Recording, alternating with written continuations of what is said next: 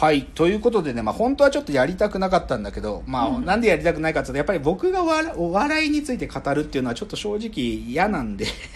やっぱり実践者でやりたいんでだからまあそういうのでちょっと、まあでもしょうがない、やった。で、あまあ少しでもちょっと言うと、あのー足りない二人の「さよなら足りない二人が」はい。あの12月30日に日本テレビで放送されましたけど、Hulu で完全版が見れるんですよ。3時間の。見見ました？あのいやあのね短いやつだけあ短いやつは見ました、あのね僕もまあ短いやつも見てで Hulu あの2週間タダで入れるやつ使って、はい。あの完全版見ましたけどうんねやっぱ最高でしたね。あのやっぱりなんかだからまあそれもあってかな。やっぱり山ちゃんと若林さんが何を彼らが常に見てるのかなっていうのあがあのよりはっきりと見えた。うんでまあそのあうんまあそうだね。だからそういう意味でも役立ったし、まあ、あと Hulu はそのせっかく2週間タダだからと思ってはい。他も見ようと思って足りない2人見てもよかったんだけど、はい。旅猿をね見れてなかったから旅猿って知ってます？あの岡村さんと東野さんが、はい。あの好きなとこ旅するっていうやつで ゆるそう。そうゆるゆる。まあ言っちゃえばあの水曜どうでしょうのパクリ番組なんだけど、まあこれはもう本人たちも自覚してやってるからなんだけど。あそでそれのあのゲスト来る回で、はい。あの道満島ひかりさんが来る回を見れてなかったのよ。でそれがね見れてねあやっぱ満島さんはやっぱり、うん。ああ変わった人なんだなってすっげえ思った。やっぱり変わった人だなっていうやっぱりこうじこういう人じゃないと女優になれないなという話。だからまあそれはまあ見れてよかったですね。じゃあ最後はですねはい。えっとあのーバラエティ番組編という話をしたいです、はい。まあバラエティまあ番組って限定しないけどいやバラエティね。はい。でそれなんでそう思ったかっていうと,、えっと1月2日の夜に NHK で、はい。これ毎年やってるんだけど「新春テレビ放談」っていう番組やってるの「新春テレビ放談2020」っていうのをやってて毎年ジュニアさんが司会してて、でそこに、まあ、NHK の番組なんだけど、うん。民放の関係者とかが来る番組なのよ。あの佐久間さんそうそうそうそうそう。で今年はそうそう、うんうん。テレあのテレ東の佐久間さんが来ててテレ朝の弘中綾香アナウンサーがいて、あとバカリズムさんはいはい。と、あと日テレの「あなたの番です」のドラマ作ったプロデューサーの人と、そうそうヒャダインさんとあとなんかそのテレビよく見てる変な女の人みたいな、みたいなのがまあいて喋っててでねそれを見てねまあいろいろ思うことあったっていうかうん。まあこの番組はまあでも言っちゃうとさ、まあ、さっきも僕「さよならテレビ」じゃないけどまあもう要はコンテンツの中心地はうんテレビじゃないからね。僕は言っちゃえば、うん。まあなんていうか外外野がん。なんかもうまあしょうがねえ。そのしもうひもうすぐ終わる黄昏たコンテンツのことを喋ってらって思いで毎年見てんだけど、でもねなんか今年の喋りの中で一個まあでも当然テレビだけじゃなくってもうネットも避けられないから全裸監督に対しての言及があったりとかあのネットフリックスの他のコンテンツに対しての言及もあったりするので、だからその新春テレビ放談っていうながらももうコンテンツ全体に対してのあの、うん。皆さんのそれぞれの考えが聞けるっていうので面白いんだけどで今回のその話になってて、まあ、要は結論に言えばなんでテレビ見られないのかって話になったわけよ。でまあすっごい分かりやすく言っちゃえばなんかどこかのタイミングでやっぱテレビ嘘くさいものになっちゃったんだよね。うん。嘘くさい、まあそれはさっきの「さよならテレビ」と一緒だけどさ要はなんていうかもうドキュメンタリーとか言いながらもさなんていうか予定調和というかさ、みたいな要は「さよならテレビ」の中であるけどさ成立するってはい言葉ね、はいはい。成立するうん。みたいなことをテレビマンたちが意識しないのになんかそればっかりを追い求めちゃってるんだよね。うん。で今回の新春テレビ放談で佐久間さんが一つ言ってたのは埋めなきゃいけない枠で作る番組が多すぎるっつったんだよね。へー。そう。でそれは完全にネットフリックスとの対比でそうか。そう。要は埋めなきゃいけない枠っていう概念がでそれを言ってしまえば埋めなきゃいけない枠の中でかつ成立するような絵を作るからなんか量産型のなんか予算も大してかかってないようなゴミみたいな番組ばっかできるっていう話だったわけ。でそれは必然的に嘘くさくてうん。なんかもう見るにも値しない抵抗感を持たれるアレルギー反応が出てくるような番組になってくってことなんだけどでねじゃあそういう嘘くさいものってじゃあもう無理なのテレビではって話になった時に、ヒャダインさんが一人だけねちょっとこの番組あげたんだけどうん「全力脱力タイムスはいはいはい。あげた。はい」ではっきり言えば全力脱力タイムスは気を吐きましたねって話したね、うん。で僕これねあなんかそれ言われてハッとした。うんつまりさ全力脱力タイムスって有田さんが MC しながら、言っちゃえば情報番組の手を取った形のコントじゃん、はい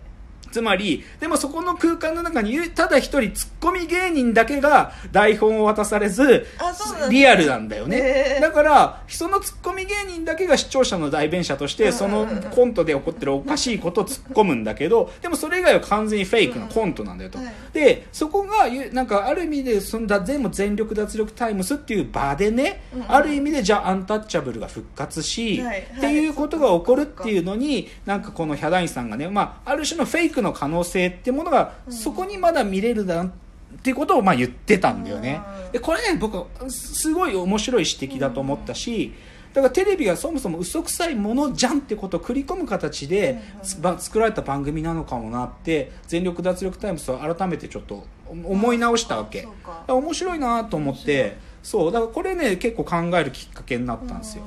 ででもそれが一つ。でもう一個はねどっちかというとラジオ番組の話をしたいんだけど、あの当然ね、あのーラジオも一応 番組だから年またぎでうんうん。年またぎっていうのの番組作るのよ、うんで TBS はこ今年はアルコピースとハライチと後ろシティがあるある年またぎっつってもう謎にあるあるを108個言うっていう、もうまあまあそうもうくだらねえことずっとやってて。でまずそれが終わって1時からカーボーイが始まってでそこも3人3組とも出てうんででも、まあカーボーイの方には鬼越トマホークがうん最近まあ爆笑問題とめちゃくちゃ仲良しだからうん。鬼越トマホークと一緒に出てて、まあ、面白かったんだけどでもど今年はね TBS より面白かったのはね。日本放送。え日本放送のい。年またぎの特番が面白くてこれがね三四郎の「オールナイトニッポン」年越し初笑い、まあ、に20192020っていうね。これまあこれ去年もそうだったんだけどね。これね超面白い。あそうなんだ。これね まあもうラジコでは聞けないか？まあまあでも YouTube に違法アップロードがあるんで、うん。これねマジ聞いてほしいですよ。面白くない時間ゼロ。もうね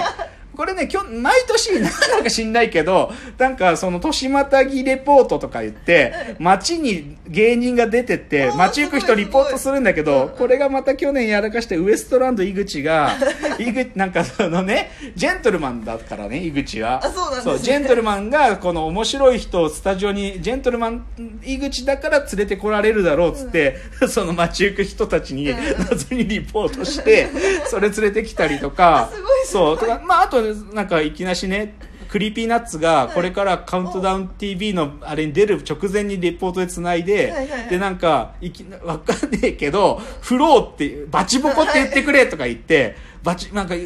歌の最中バチボコとかでフローが好きだからフローって言っててなんか言ってくれとか「You are fighting dreamer」って入れてくれとかで相田さんが無茶ぶりしてでそれ結局言うんだけど R 指定のことを大阪マンとか言うんだりして大阪マンが言ってくれましたっつってリスナーからのあの通報があったりしてね。でまあ面白いのがで佐久間さんが出てきたりとかあのいろんな芸人が、まあ、ネタもやったりとかして面白かったんだけどただね最高だったのが、うんこれ今日も佐久間さんのラジオでも言ってたけど、うんうん。あのねカナダ。ハンニャカナダ。はい。ハンニャカナダがねもう一個のリポート企画でずっと出てたんだけど、はいこれね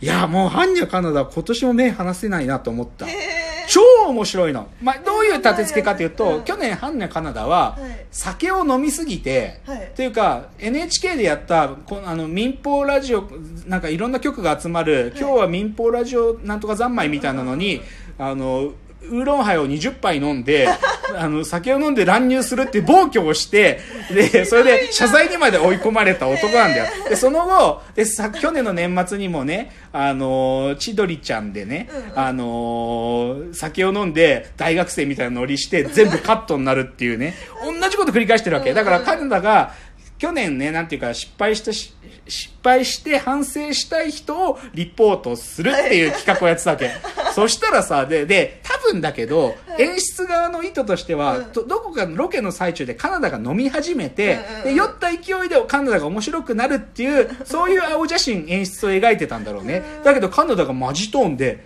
マジですいません僕反省してるんでとか言ってなんかリポートもねクソつまんないわけ。なんかずっとテンション低くてで飲んでいいよっつってんのに飲まないし。でねそうしてしまいにはねそのね一緒に同行してたディレクターと喧嘩が始まって金子ディレクターっていうらしいんだけどカナダと喧嘩が始まってなんかもうけカナダさんが飲まないでし仕方ないから俺が飲んだらカナダさんが飲むかなと思って僕が飲んだのにそしたらカナダさんがなんかつまんない嘘ついて金子が女をナンパしてたとか嘘言い出して。だけどねカナダはなんか知んねえけどそのリポートの最中にねマジのドキュメンタリー言っていいですか？とかね、はい。なんかドキュメンタリーって言葉やたら使うわけ。ー。でそれなんかそのディレクターに飲めって言われましたとか。飲んだのに飲んでないって言えって言われたんですよ。へで、だからもう何が本当か嘘か分かんなくなるわけ。で、結局、じゃあもういいからスタジオ戻ってきてっつってスタジオ戻ってきたら、喧嘩が終わってなくって、スタジオで、マジお前つまんねえなって演出、ぶディレクターにカナダが言われて、カナダがブチ切れるっていう。むちゃくちゃだったの、それ、本当に。むちゃくちゃ。でもこれ、ラジオ聞いてもらうとマジお面白い。カンニャやばい。もうね要は酒飲んだ飲んでないのくだりでずっとやってんだけど、それをカナダが謎にドキュメンタリーって表現するんだよ。へーまあ、カカナダにとってはリアルってことを伝えたいらしいんだけど、あいつボキャブラリーないから、ドキュメンタリーで、でもね、超面白くって、あ、これは今年もカナダから目が離せねえぞと思ったんだけどね。でも、これ、ね、イミジクもだから僕ね、今年、はいなんかいろんなコンテンツをこう総ざらいで見てきた中でやっぱりね、リアルとフェイクとドキュメンタリーともしくはメタみたいなそういう視点っていうのがなんかやっぱりこう増えてる。増えてるしその境界線を曖昧にしたりとかうん。入れ子にして笑いに変えたりとかそういうことが増えてんなつくづく思った。のがなんか今年ちょっとそのお笑いバラエティ番組編だけじゃなくてね映画漫画、まあ、箱根駅伝も含めてだけどそう思いましたね。じゃあ最後のエンディングです